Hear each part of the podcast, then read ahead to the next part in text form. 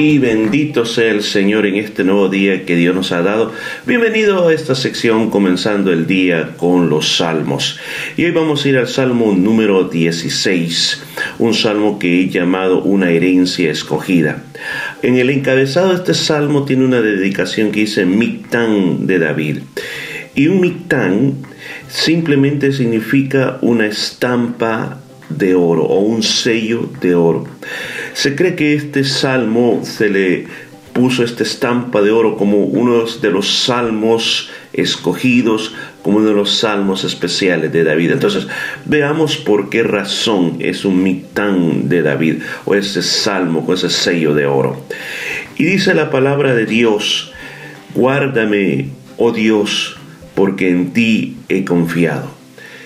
La verdad que al comenzar esta oración de David, comienza pronunciando la confianza que cada uno de nosotros debe tener todos los días de la vida.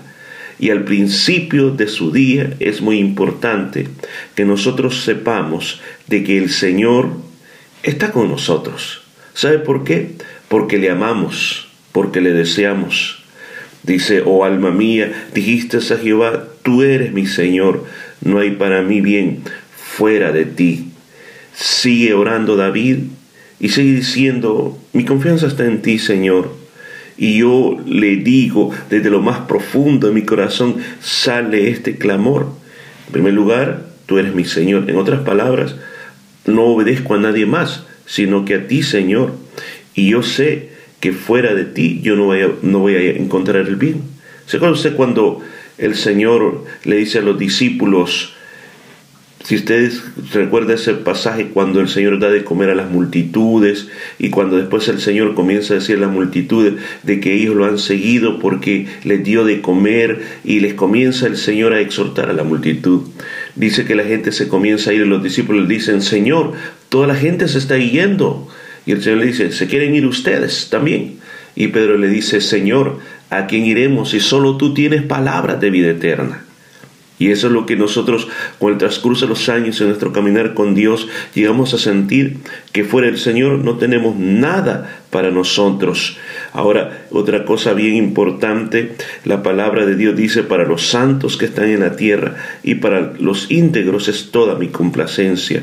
El Señor se complace en aquellas personas que le buscan, están cerca de Él y cuando nosotros hacemos lo correcto, dice esta palabra, el Señor se complace en, en, nosotros, en, nosotros. Por el contrario, dice, hay dolores para aquellos que sirven con mucha diligencia a otros dioses.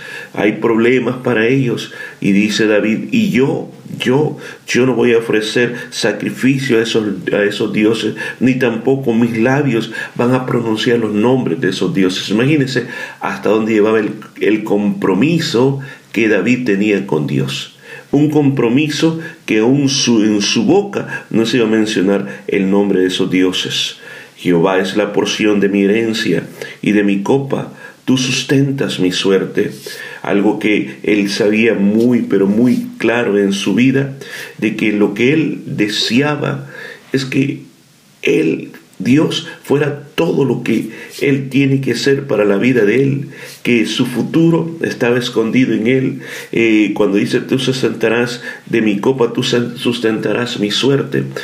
Recuerda lo que la Biblia cuenta acerca de José, de que él tenía una copa con la cual dice que adivinaba. O sea, ¿qué es lo que quiere decir eso?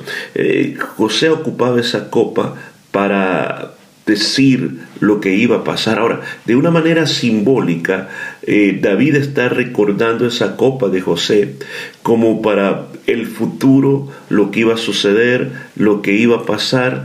Dios se lo revelaba a través de su voluntad, y en este caso decía como una copa, pero él le hacía sentir de que el futuro estaba muy bien en las manos de Dios. Luego dice, las cuerdas me cayeron en lugares deliciosos y es hermosa la heredad que me ha dado. Muchas veces nos hemos preguntado qué quiere decir eso, las cuerdas me cayeron en lugares deliciosos. Otra forma de decirlo, y lo que él está queriendo decir, de los lineamientos que un país tiene, por ejemplo, la frontera que un país tiene, esas son las cuerdas. Es que eso muchas veces se ocupaba en ellos eh, para medir territorios, se medían a través de cuerdas. Entonces, dice, en otras palabras, las líneas de mi frontera me cayeron en lugares, pero muy buenos, en lugares donde hay mucha abundancia. Otra forma de decirles, Señor, tú me has dado un territorio buenísimo, en un lugar buenísimo, y es hermosa la heredad que me ha tocado. O sea, Hermanos, servirle al Señor es lo mejor. Seguir al Señor es lo mejor. Usted no sabe a dónde lo va a llevar, pero en las cosas desde ya estamos seguros es que la herencia que el Señor nos ha dado ya es excelente, es buenísima, no podríamos estar mejor que siguiendo al Señor. Por eso dice, yo voy a bendecir a Jehová que me aconseja, aún en las noches enseña mi conciencia.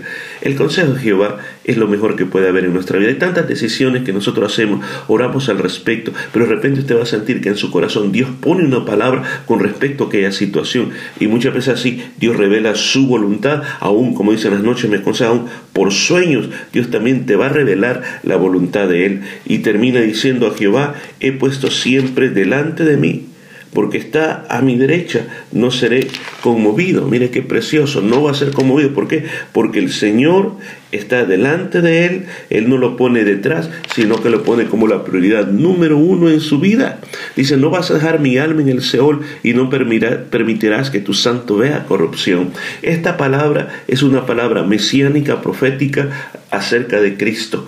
¿Qué pasó con Cristo? Su cuerpo no quedó en la sepultura, su cuerpo no se pudrió, sino que fue resucitado.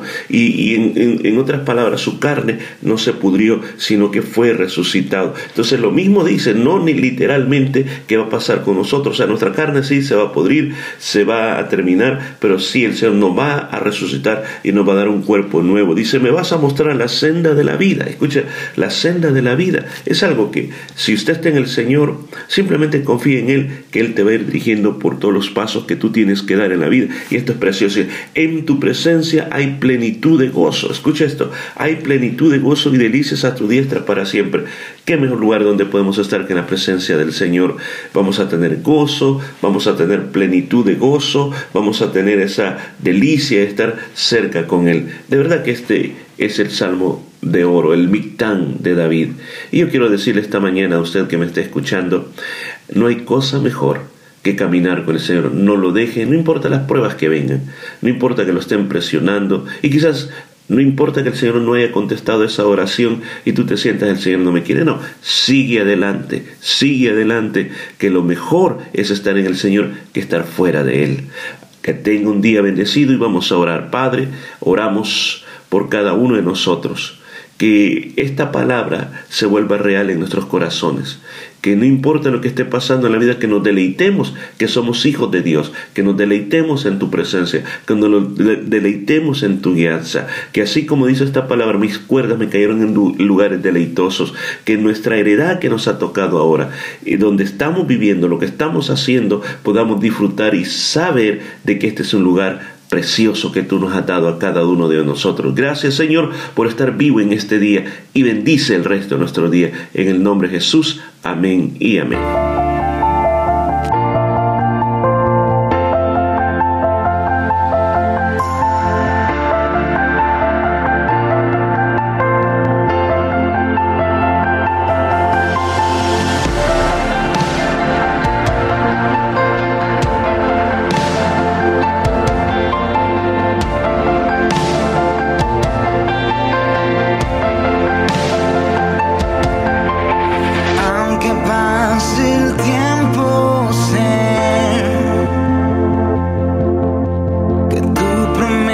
time